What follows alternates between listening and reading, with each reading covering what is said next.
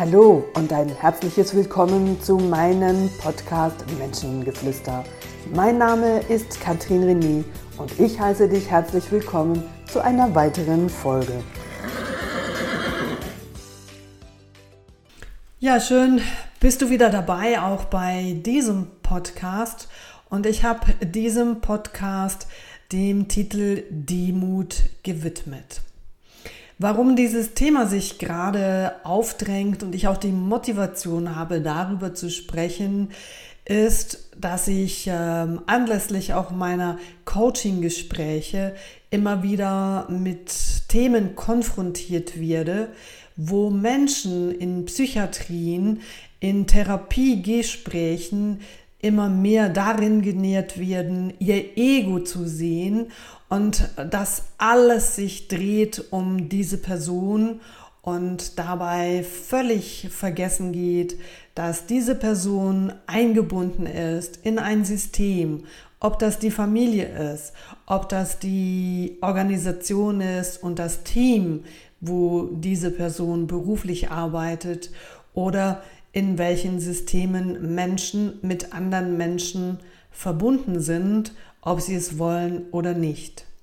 Tatsache ist, dass die moderne klassische Gesprächstherapie, wie ich es heute immer wieder erlebe, Menschen regelrecht dahin zieht, absolut egoistisch, selbstzentriert zu werden, weil alles sich immer nur um die eigenen Bedürfnisse dreht, um das eigene Ich beziehungsweise um das Ego und äh, dann kommt mal lange nichts. Und das versetzt mich doch dann immer wieder in Erstaunen, weil im übertragenen Sinn es ja auch darum geht, dass Menschen wieder mit einer Depression zurückgeführt werden müssen im Berufsalltag. Ja, Leute, und da hockst du nicht alleine in deinem Einzelzimmer, sondern allenfalls in einem größeren Büro mit drei, vier anderen Menschen in dem Büro. Und dabei geht es nicht nur um dich, sondern alle anderen die auch in diesem Raum sitzen. Und wenn ich dir jetzt sage, wenn alle, die da in diesem Raum sitzen, nur an sich selber denken, dann wird das äh, Miteinander, das Teamgefühl oder das Wir-Gefühl überhaupt gar nicht mehr genährt. Und damit ist das genauso in der Verantwortung, dass Menschen am Arbeitsplatz krank werden, sich nicht mehr wohlfühlen, sich gemobbt fühlen, nicht anerkannt fühlen, weil ähm, ja logisch, jeder sich um seine eigene Achse dreht, nur sich selber und seine Bedürfnisse sieht, wenn er die überhaupt kennt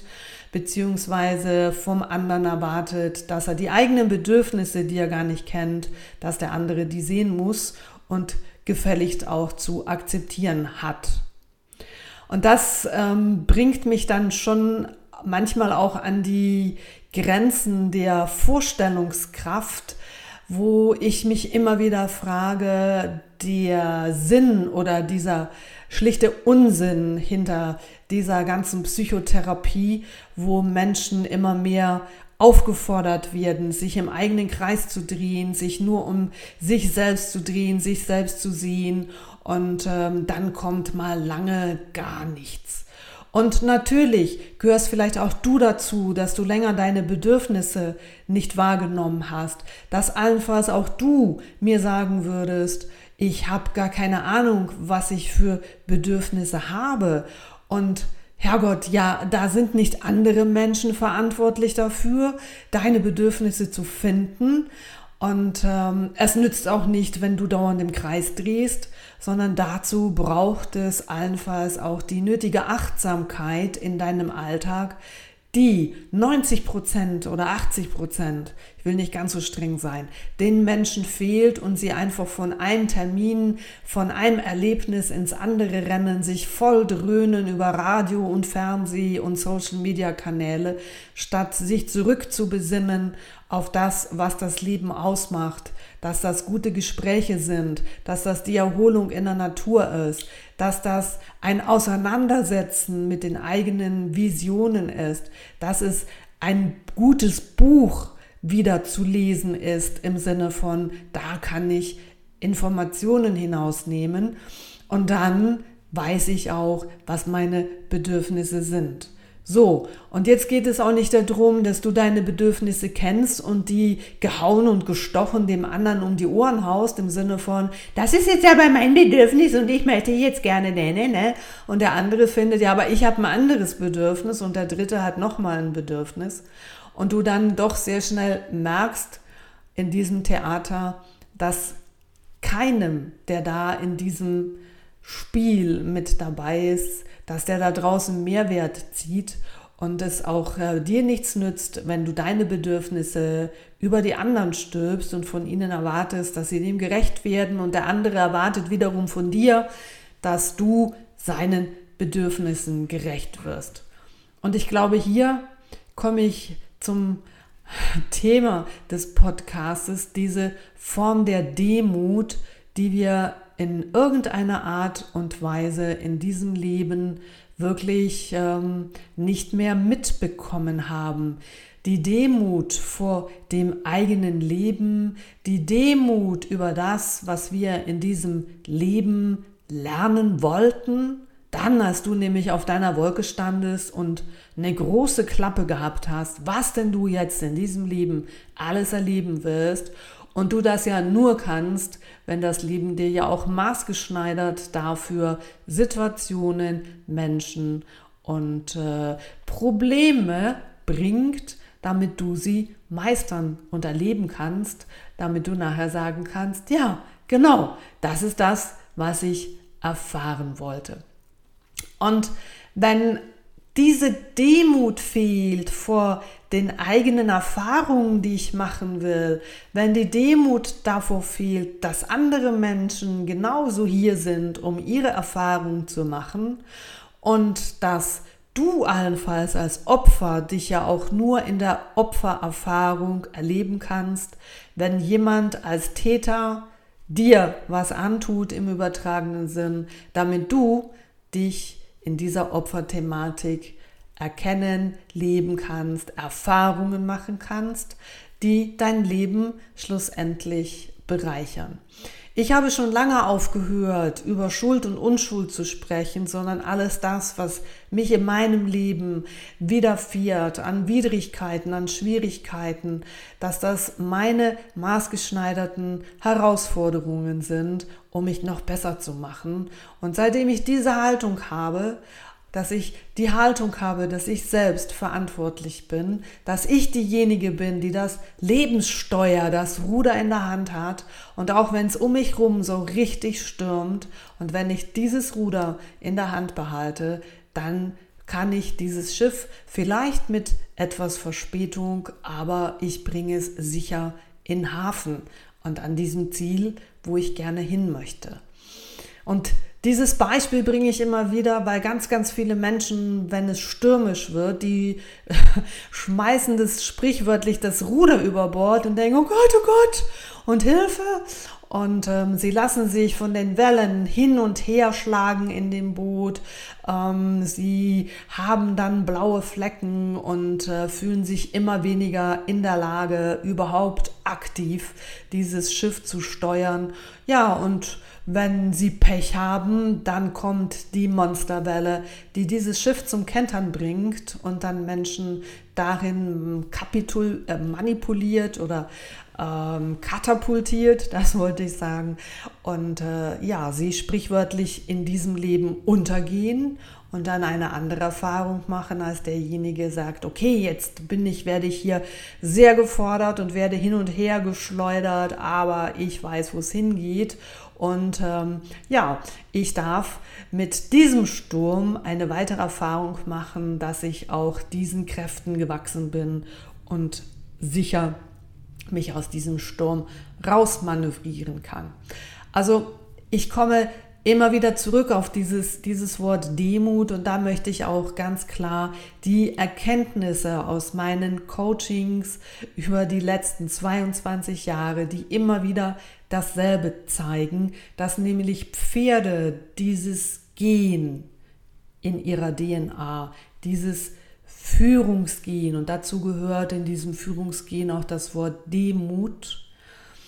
das Bewusstsein, dass Pferde nicht oder nur überleben können in der Gemeinschaft. Und zu dieser Gemeinschaft gehört nicht darum, dass äh, jeder sich nur um sich selber dreht, sondern dass innerhalb dieser Gemeinschaft die Herde untereinander achtsam ist, dass sie untereinander schauen, wer welche Ressourcen hat, wer für was verantwortlich ist und Aufgaben auch innerhalb dieser Herde aufgeteilt werden, nach dem Motto, das kannst du besser als ich und ich bin da besser als du und gemeinsam können wir uns darin voll entfalten.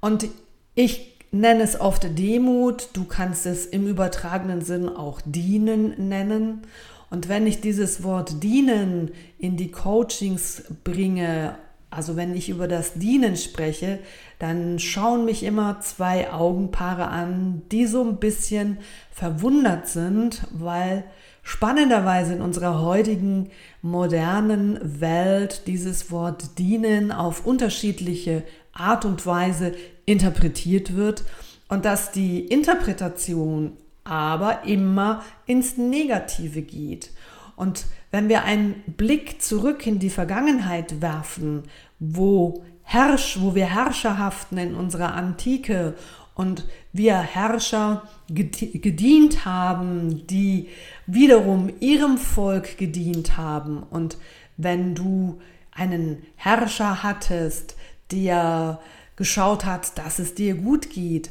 dann hast du gerne für ihn gedient, weil das eine Wechselwirkung ist. Wir hatten aber auch in der Vergangenheit Herrscher, die haben das Volk ausgenutzt und der, äh, das Ziel dieses Ausnutzens war dann nachher Revolution auf der Straße und äh, Boykotte. Heute ist es, ähm, sind es die, ähm, kann ich sagen, die Gewerkschaften, die entsprechend äh, Menschen auffordern, in die, äh, in die Streiks zu gehen. Das ist im Grunde genommen nichts anderes als damals, wenn irgendwas in diesem dienlichen Aspekt nicht mehr stimmt, wenn die Waage nicht mehr in der Balance ist und die ein Teil der Waage in eine Richtung kippt, wo es kein Win-Win mehr ist, sondern allenfalls ein Lose-Win, also dieser sogenannte faule Kompromiss. Da komme ich aber noch in einem separaten, äh, in einem separaten Podcast dazu. Also dienen oder ausnutzen. Dienen wird im übertragenen Sinn ja ganz oft auch damit ähm, gesprochen, äh, dass wenn eine Mitarbeiterin, eine Sekretärin mir sagt, ja, mein Chef, der, der ist noch oldschool und ich musste immer mal einen Kaffee bringen und, und ich sehe das überhaupt nicht ein, der kann sich den Kaffee selber holen. Und ich immer sage, schau mal, deine Aufgabe ist es doch zu schauen, dass es deinem Chef gut geht und natürlich geht es ihm gut, wenn du einen super Job machst, aber das Zwischenmenschliche, das Fürsorgliche im Sinne von, wenn du ihm jeden Morgen den Kaffee bringst und ihn dabei auch noch anlächelst und es ihm dabei wunderbar geht, dann überträgt sich doch auch seine gute Laune schlussendlich wieder auf deine gute Laune. Und du dienst schlussendlich deinem Vorgesetzten damit, ihm eine Freude zu machen. Und irgendwann wird das Blatt sich drehen und auch er wird dir Zugeständnisse machen. Das ist das karmische Gesetz der Resonanz, das geht gar nicht anders. Und wenn du diese Haltung hast, ähm, das ist auch ein Arschloch und äh, ich bin hier eine emanzipierte Frau und er kann seinen Kaffee bitte selber holen. Ähm, dann dreht sich doch alles sehr auch um äh, deine Haltung und beziehungsweise äh, ob das jetzt darum geht, dass du emanzipiert bist oder dass du das Gefühl hast, das steht nicht auf meinem Stellenbeschrieb. Aber es gibt so einfach einen, einen bitteren Geschmack und ähm, dir bricht überhaupt kein Zacken aus der Krone, wenn du deinem Chef den Kaffee bringst. Jetzt komme ich aber mit dem Umkehr, dass ich auch deinem Chef klar sagen würde, es ist deine Aufgabe, deiner Sekretärin, deinen anderen Mitarbeitern zu dienen. Und dann guckt der mich allenfalls genauso kariert an und sagt, was, ich muss denen noch nicht dienen, die müssen hier ihre Arbeit machen und dafür kriegen sie nachher ihren Lohn. Und ich sage doch, auch du bist aufgefordert, im dienlichen Sinne zu schauen, dass es deinen Leuten nicht nur über die Lohnzahlung gut geht, sondern dass es ihnen, dass sie sich wohlfühlen in deiner Unternehmung, dass ihr einen guten Team Spirit habt, wer das auch immer macht, ob du dafür jemanden ähm, abbestellst oder das Unternehmen so klein ist, dass das Ehrensache ist, dass du das als Chef direkt machst oder wie auch immer. Es ist nach wie vor die, die Aufgabe einer Führungskraft, eines Unternehmers zu schauen, dass es den Mitarbeitern gut geht. Und wenn es ihnen gut geht, wenn die Firma ihren Mitarbeitern dient in diesem Bereich, dann sind sie die Ersten, die für diese Unternehmung durchs Feuer gehen und äh, ja, darin ganz klar den Mehrwert sehen. Eine Form der Demut und der Erkennung, dass es hier nicht darum geht, dass es dir maximal gut geht und ob es der Firma jetzt gerade scheiße geht, aber ich habe jetzt hier ein Anrecht auf eine Lohnerhöhung, weil ich jetzt hier schon lange genug gearbeitet habe und jetzt fordere ich das auch ein. Oder was da zum Teil für Gedanken sind, wo mich im Rahmen von Coachings, von meinen Kunden dann doch manchmal erschreckt, was da für Vorstellungen, für Haltungen der Firma gegenüber äh, sind. Und dass viele Menschen wirklich die,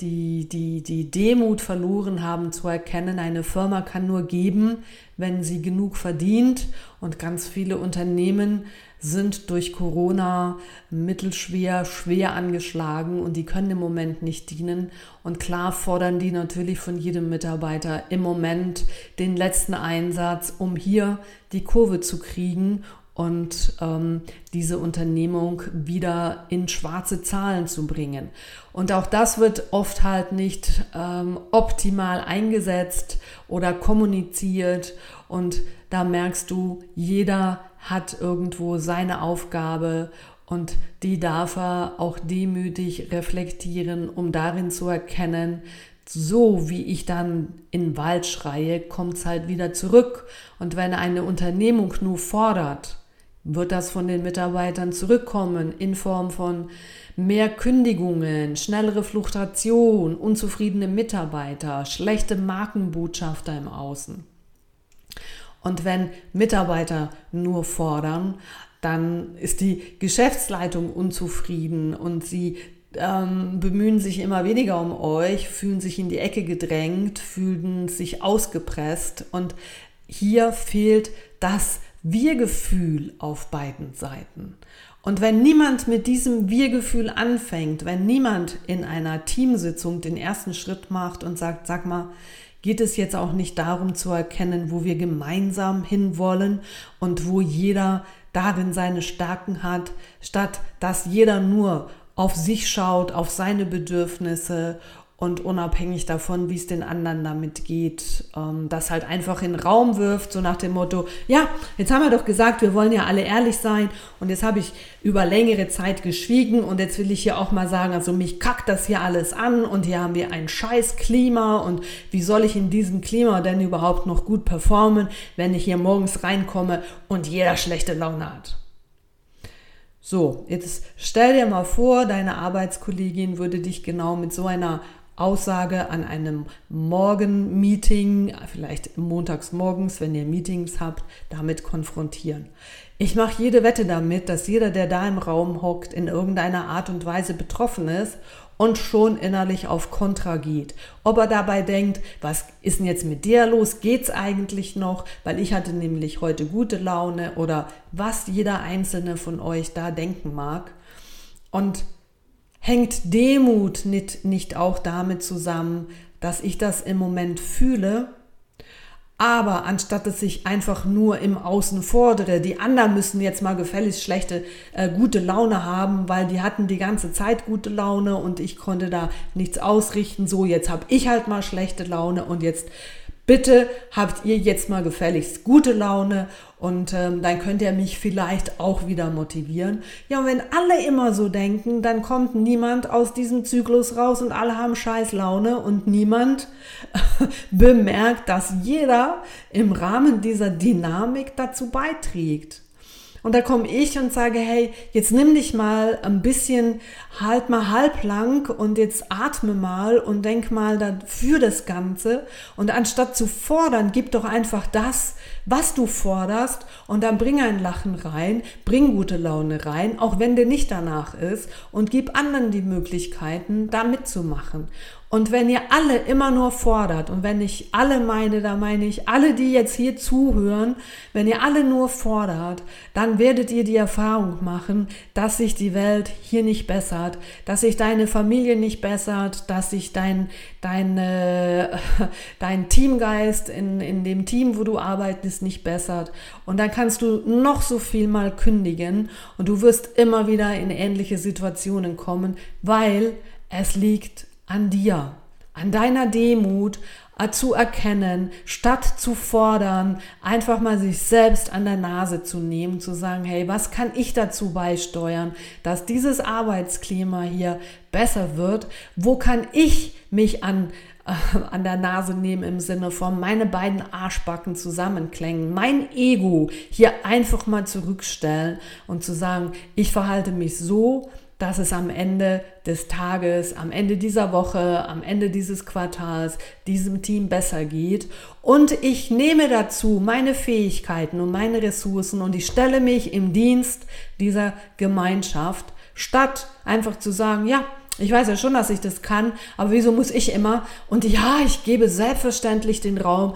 anderen Menschen, damit die ja auch mal können. Die können ja das auch mal lernen. Und das ist schon sehr egoistisch. Und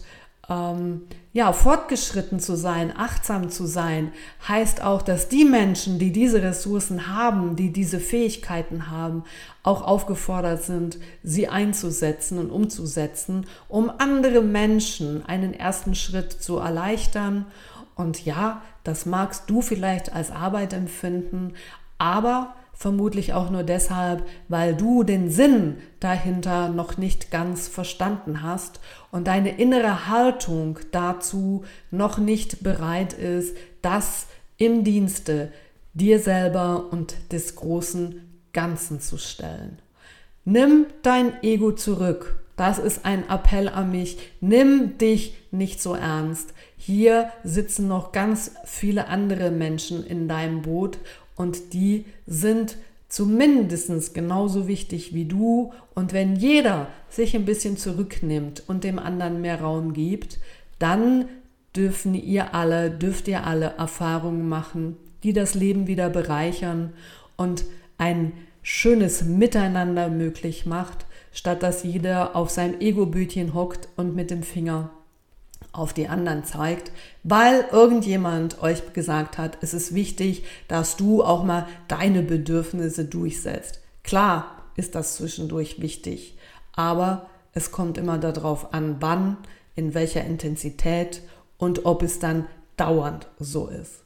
Das ist mein Appell an mich. Ich glaube, dass das wichtig ist, dass wir, dazu zähle ich mich auch, dass wir alle wieder da uns darauf zurückbesinnen, um was es hier im Leben geht. Und es geht hier im Leben nicht nur um unser Ego, sondern um unseren Seelenauftrag zu erkennen, warum wir da sind und uns gegenseitig zu unterstützen und uns zu bereichern.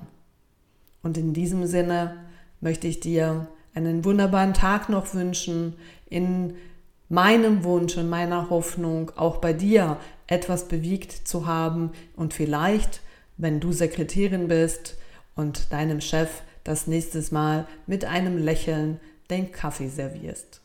Tschüss, habt's gut und bis es anders mal.